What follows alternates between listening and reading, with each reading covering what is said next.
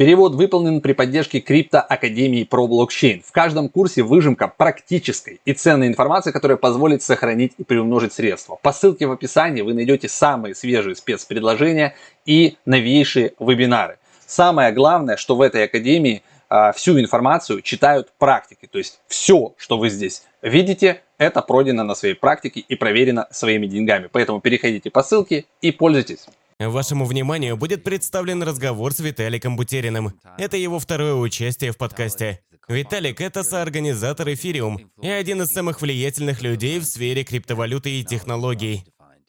И в дополнение, я хотел бы сказать, что хоть цены на эфириум, биткоин и остальные криптовалюты то подскакивали, то снижались за последние несколько месяцев, для меня они ни разу не были так важны, как технические и философские идеи. У криптовалюты есть неограниченные возможности, чтобы позволить миллиардам людей принять участие в мировой экономике, сопротивляясь манипуляциям централизованной власти. Также, используя смарт-контракты, технологии Layer 2, пулы данных, NFT и, конечно, интеграцию искусственного интеллекта, у нас есть возможность создать необходимые инструменты и даже отдельные миры, которые полностью изменят как физическую, так и цифровую жизнь, в надежде минимизировать страдания и увеличить процент веселья. Это подкаст Лекса Фридмана, и это наш разговор с Виталиком Бутериным. Для начала давайте поговорим о Shiba Inu, также известный как Shiba Токен. Сокращенно SHIB.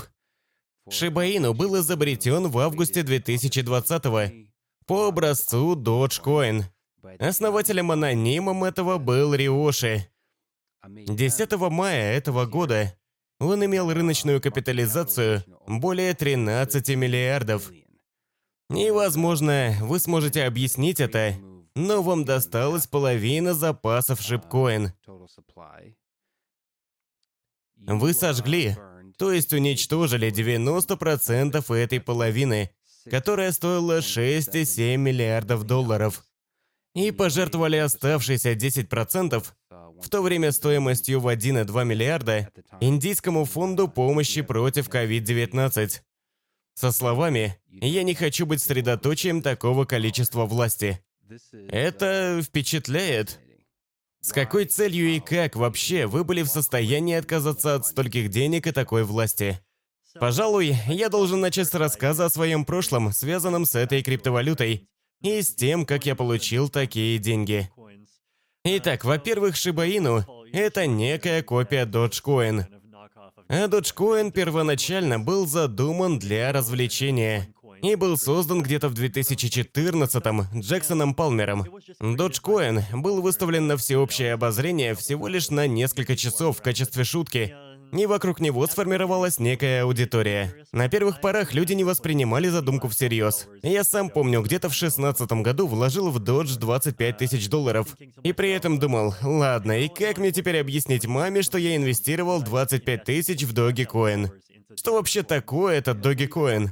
Там же единственная интересная деталь – это эмблема какой-то собаки. Но, как оказалось, это было лучшее инвестирование в моей жизни. Это дело принесло мне прибыль, и в конце 2020-го за Dogecoin заговорил сам Илон Маск. Рыночная капитализация подскочила до 50 миллиардов долларов. На самом деле она подскакивала и много раз до этого. Например, однажды она повысилась от 80 центов до 7 центов. И все это за один день. Это произошло, пока я был в Сингапуре, в самый разгар ковида. Я как увидел, что цены повысились чуть ли не на тысячу процентов, подумал, «О, Господи, мой доги стоит так много!» Так что я немедленно обзвонил всех друзей, сказал им бросать все и как можно скорее втягиваться в игру. Я продал половину доги и пожертвовал 4,3 миллиона долларов.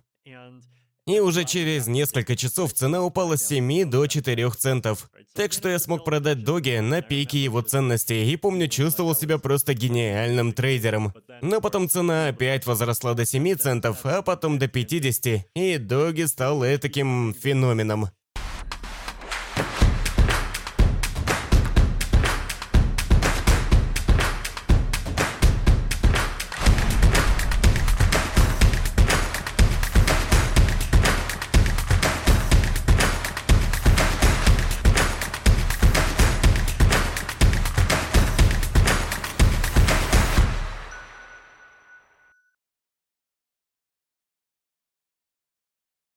Много людей, знавших хот-доги, совсем не слышали об эфириум.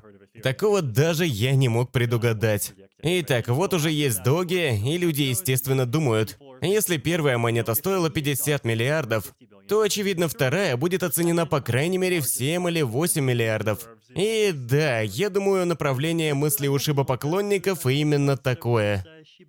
Так что они совершили вот такой трюк.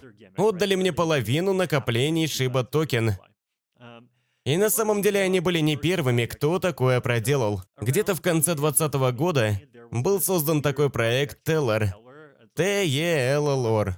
Мне казалось, они обычные соперники Chainlink а или типа того, и я помню, как они скинули 50 тысяч долларов этого токена прямо на мой кошелек. А потом в Твиттере распространили сообщение. Вот смотрите на баланс Виталика. Виталик держит токен, но он один из нас. И едва я раскрыл эту схему, я сразу же прилюдно продал этот токен. И вслед за этим последовал этакий всплеск негодования в Твиттере. Люди из Шиба оказались более смышленными. Они вместо того, чтобы пополнять тот мой баланс, пополнили мой холодный кошелек. А как вы знаете, в криптовалюте есть концепция холодный кошелек и горячий кошелек. И в холодном кошельке вам нужен 80-цифровой номер который называется приватным ключом.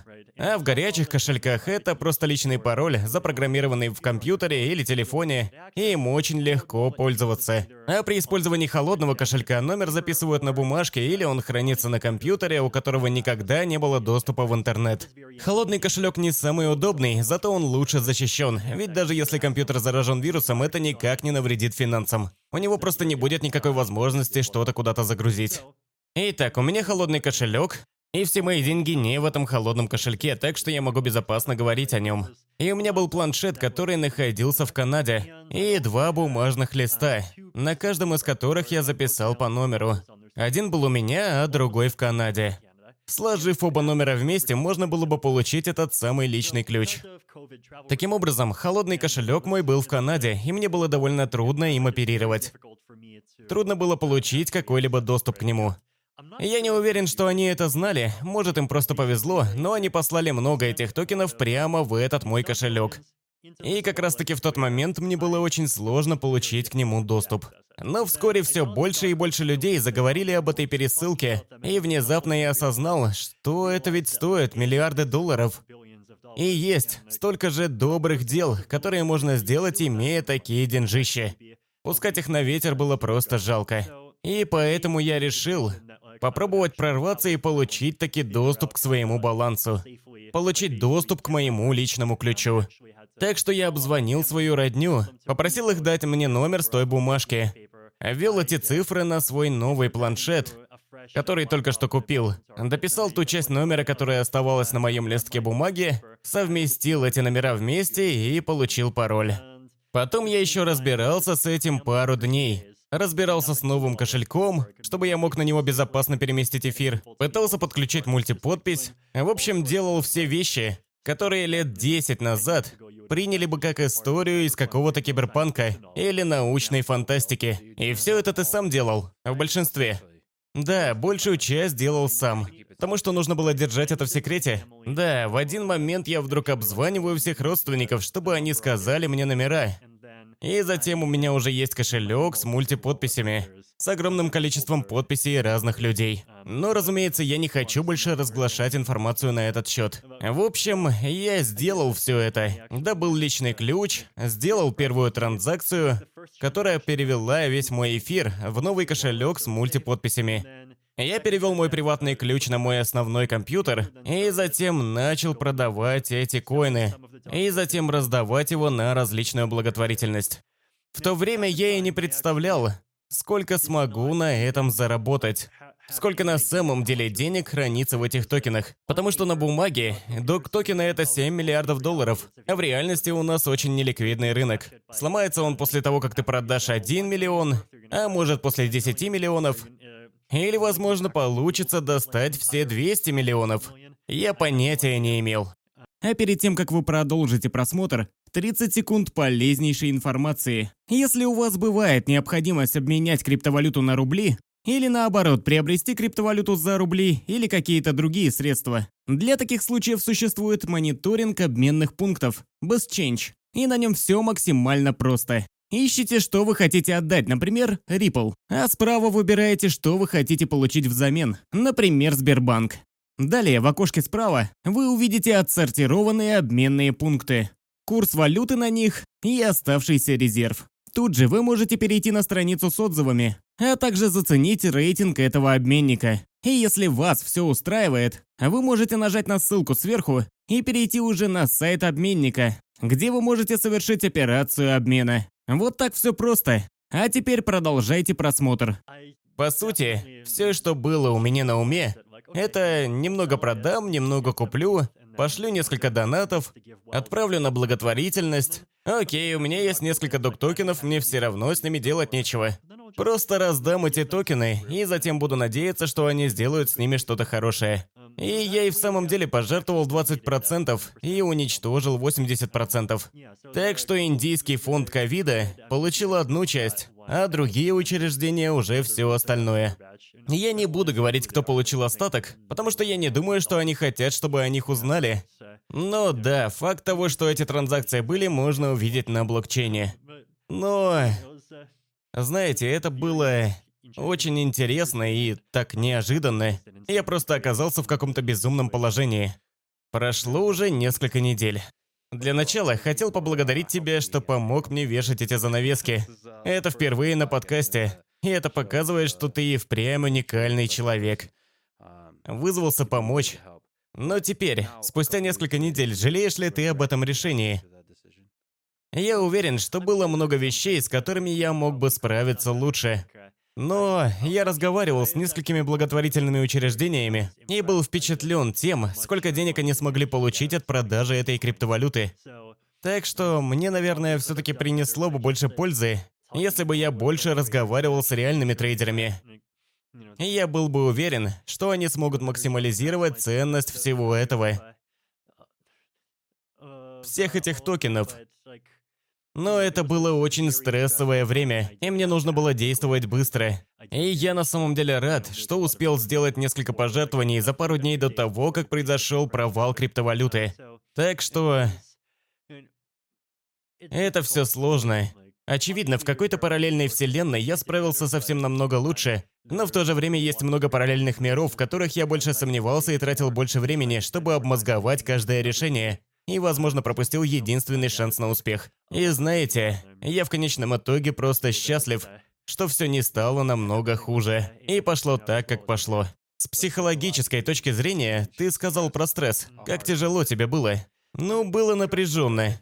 Один из самых стрессовых периодов, когда мне пришлось перенести все свои сбережения, включая 325 тысяч эфира, с одного холодного кошелька на другой горячий. Ой, простите, на другой кошелек с мультиподписями. А ведь в этом кошельке могли быть баги, или я мог совершить какую-то ошибку прямо во время транзакции и потерять все сбережения. Вот это был стресс. Я определенно стрессовал два дня подряд. Постоянно проверял новый кошелек, подверг аудиту свой код, написал собственную программу на Java для подтверждения. Потому что Gnosis нормально не работал со статусом кошелька.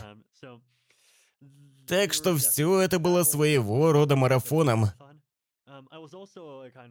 Я также был взволнован и определенно не уверен о том, как публика и другие учреждения примут мою ситуацию. Но я был на самом деле впечатлен тем, что на каждый пост, который говорил «Нет, зачем Виталик это сделал? Зачем вообще все это нужно было?» Надо было сжечь просто все.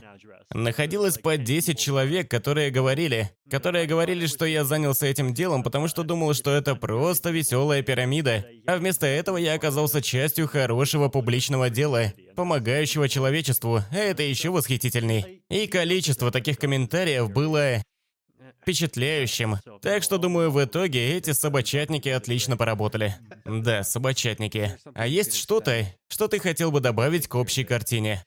Принципы, которыми вы пользовались, принимая такие решения. Есть ли вообще какие-то принципы или философия, которые вы придерживаетесь по отношению к эфириуму и ко всем решениям на нем? Думаю, основой для меня является мысль, что криптовалюта – это не просто возможность людям более правильно тратить свои средства или сохранять их, допустим, и все в таком духе. Это еще и возможность создавать новые цифровые институты, которые могли бы хорошо послужить людям. И это то, чем я интересовался долгое время. В 2014 у меня была даже статья в журнале Bitcoin Magazine, где я предлагал эту идею. Коины, представляющие собой некие идеи, и люди бы покупали и принимали эти коины, потому что поддерживали бы определенные идеи. Вроде она называлась «Рынки учреждения и валюты. Новая форма социального стимулирования». Или как-то так. Я не помню точно. В общем, интересно было наблюдать, как задумка становится явью. В целом, публичные продукты очень важны, а в интернете они даже важнее.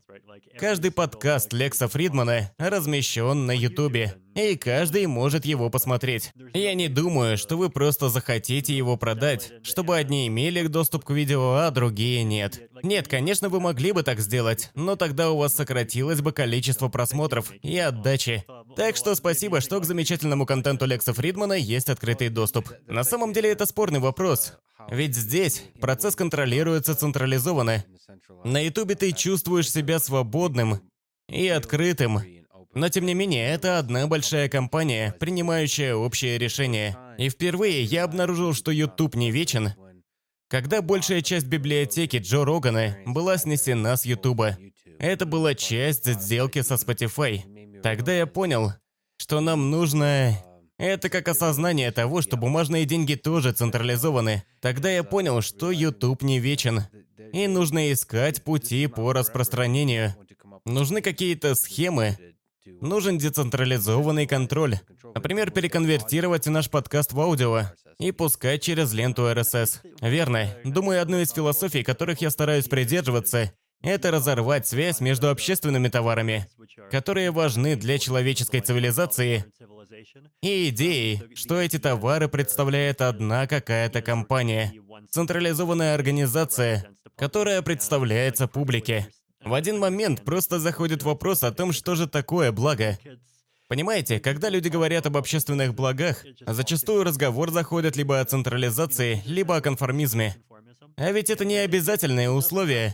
Самые полезные общественные товары были созданы самыми сумасшедшими индивидуумами, которые были не согласны с мнением окружающих.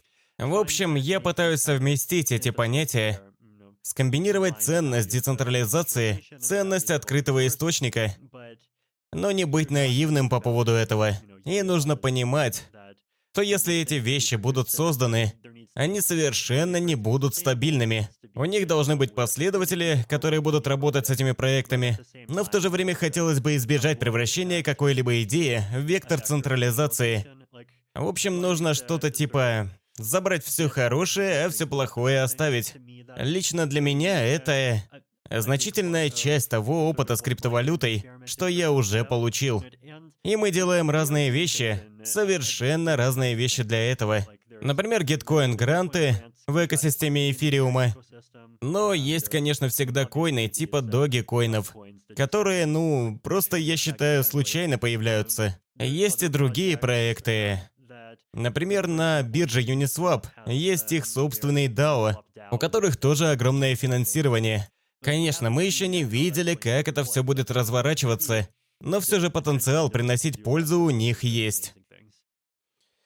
Видите ли вы эфириум тем механизмом, который поможет справиться с общественными проблемами? Ну что ж, эфириум это точно механизм, который может справиться, бороться даже с определенными проблемами, которые появляются в обществе. Например, ну, просто сам факт создания открытой финансовой системы, в которой может принять участие кто угодно, и неважно, кем этот участник является на самом деле. Также, например, возможность организовать и создавать проекты людям, даже если это пять разных людей из пяти разных стран. Я думаю, это помогает обществу. И это главная ценность криптовалюты. Но при этом, в то же время, есть еще некоторые важные особенности эфириума, которые нужно также сбалансировать. это то, что эфириум — это открытая платформа, и вещи, которые строятся на эфириуме, это просто вещи, которые на нем делает комьюнити.